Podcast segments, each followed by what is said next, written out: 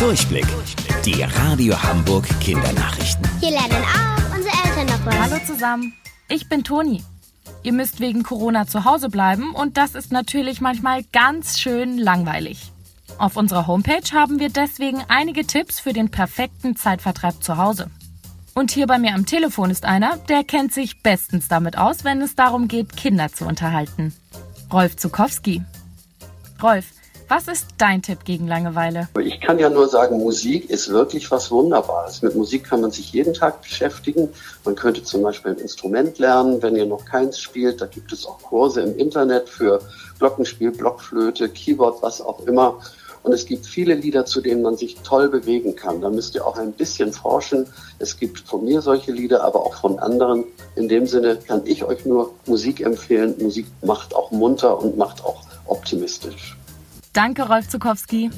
Wenn wir anderen Menschen viel Glück wünschen, zum Beispiel bei einem Test in der Schule, reden wir oft vom Daumendrücken. Aber warum nehmen wir ausgerechnet den Daumen dafür?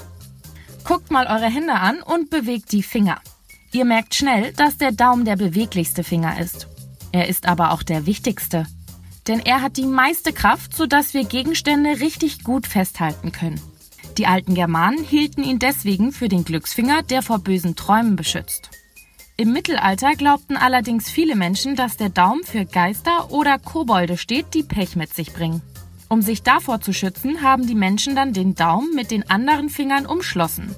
So konnten Geister und Kobolde dann nicht abhauen und ihr Unwesen treiben. Wusstet ihr eigentlich schon? Angeberwissen. Kühe können Freundschaften schließen und haben sogar beste Freunde.